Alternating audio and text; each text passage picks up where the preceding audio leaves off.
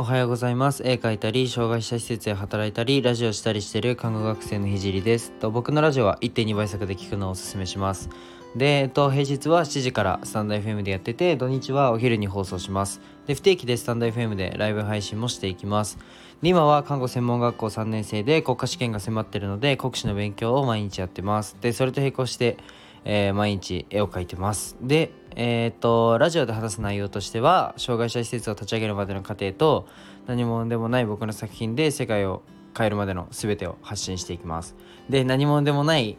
あの僕の作品で、えっと、障害を持つ方が自信を持てる世界にすることがゴールで、具体的に、えっと、ゴールに行くまでの過程を毎日共有します。あとは医療の最前線での学びだったり他の職業に転用できる考えだったり、えっと、絵を描き始めて3ヶ月で全国選抜作家展に選抜された僕が日々発信をしていく中で共有したいなと思ったことを話します、まあ、夢を叶えるまでの日記みたいなものです。えっと面白いと思ったらフォローお願いします。で今日のテーマは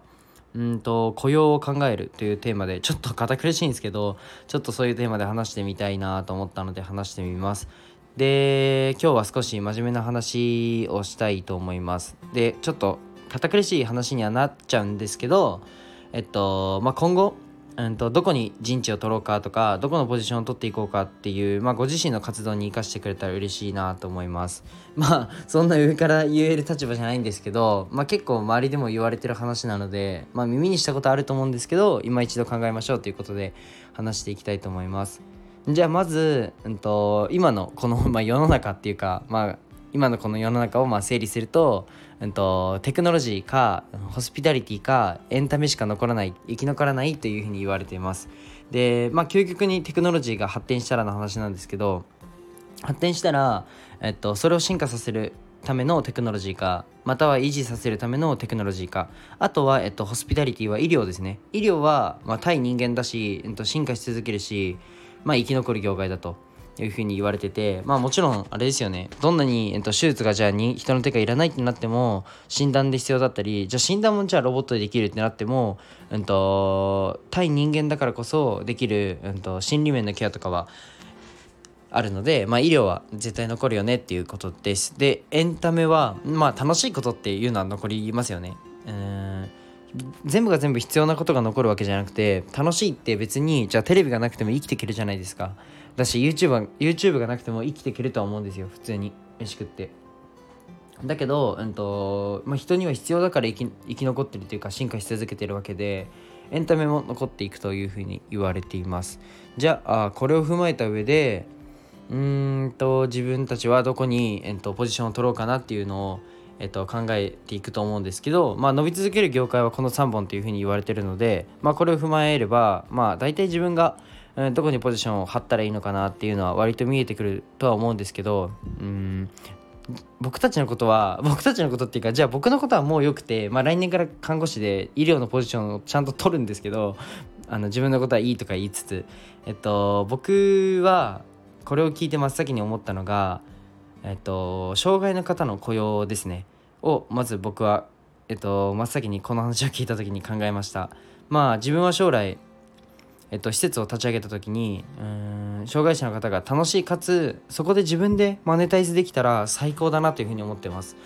例えばその、まあ、生活保護を受けてそれだけで生活するっていうのはやっぱり自分にも少したまには贅沢したいとかお洋服買いたいとかうんあると思うんですよ。でもなかなかそれができてない現状があります。なので自分でそこでマネタイズできたら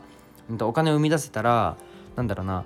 もう少し贅沢にお金を回せるんじゃないかなと思ってそれができたら僕は最高だなっていうふうに思ってます。でそこで周りのまあ就労支援ですねを見てみたんですけど、まあ、就労支援というのは障害の方を受け入れる職場ですね。障害の方が働ける職場ですね。で、うんと何があるかというと例えばパン屋さんとか、うん、なんかあの生地を練ってくれるとか、うん、あとは農業野菜を取ってくれる。あとはそうだな工場かな。まあ物を移動させる。などがあります。でもこれってほとんど、えー、と精神患者の方が精神疾患の方が多いんですよね。っていうのも、えっと、心に病を抱えた方だったり生まれつく生まれつき少し知能に発達が異常があるなっていう方なんですけど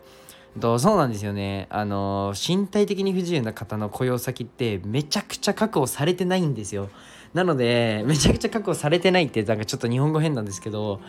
いやなので僕はそこもちゃんと、まあ、死ぬまでに解決したいなっていうふうに思ってて、まあ、実際に施設に行くと、まあ、働きたいって言ってる車椅子乗りながら働きたいって言ってる方は、まあ、大勢いて願ってる方は多いです。で僕もあのー、ぜひそういう方と一緒に働きたいっていうふうに思ってるんですけどまあそれをどうしたらいいのかっていうのを、まあ、結構僕は打ち手をいろいろ考えてるんですけど今僕が考えてることを全て話すことはちょっとできなくてあのメンバーシップを開設解説した時に全部伝えたいと思います。ですが一つちょっと考えてるのがま